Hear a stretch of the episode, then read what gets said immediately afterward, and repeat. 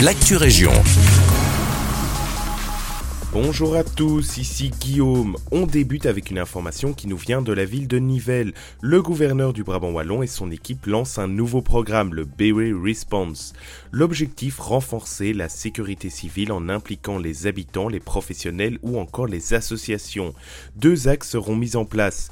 En premier lieu, le réseau d'observateurs citoyens, réseau destiné à prévenir les autorités dès le début d'un incident et de permettre d'en mesurer l'ampleur aux moyens d'information précises et en deuxième lieu la réserve provinciale de sécurité civile, corps regroupant les habitants qui souhaiteraient aider les secours en cas de sinistre, mais de façon organisée, ce qui permet de ne pas se mettre en danger ou d'impacter les opérations de secours en cours.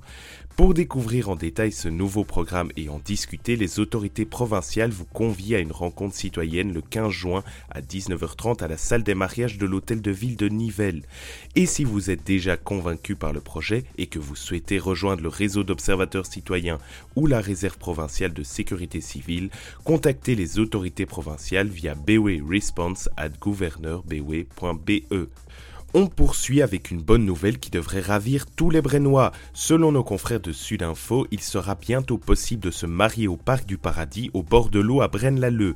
Désormais approuvé par le conseil communal, l'option sera proposée aux futurs mariés.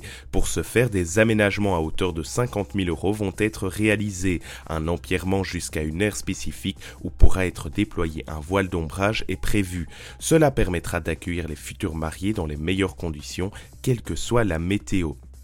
À Nivelles, la bibliothèque locale de Nivelles vous invite à deux événements la semaine prochaine. Le mercredi 7 juin de 18h30 à 20h, le club de lecture ado se réunit comme tous les mois pour partager coup de cœur et coup de gueule.